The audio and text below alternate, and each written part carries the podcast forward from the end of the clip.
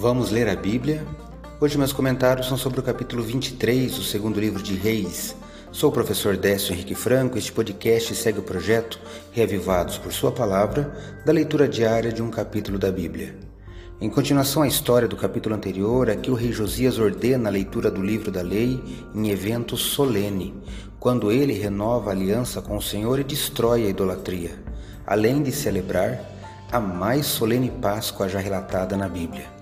O capítulo ainda relata a morte de Josias pelo faraó Neco e a su sucessão dos próximos governantes, Jeoacás e Jeoaquim.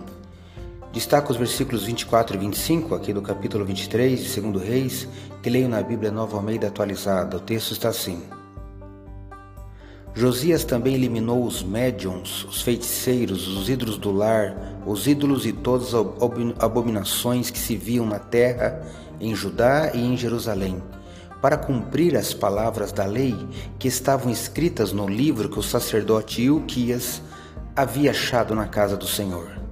Antes dele, não houve rei que lhe fosse semelhante, que se convertesse ao Senhor de todo o seu coração, de toda a sua alma e com todas as suas forças, segundo toda a lei de Moisés.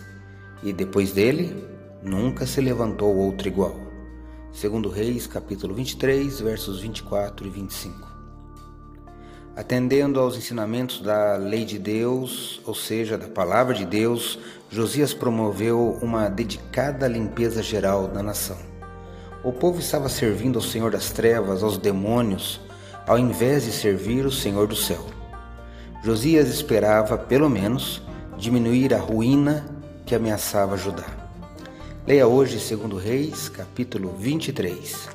Esse foi mais um episódio diário desse projeto de leitura da Bíblia apresentado por mim, Décio Henrique Franco. Um abraço e até amanhã.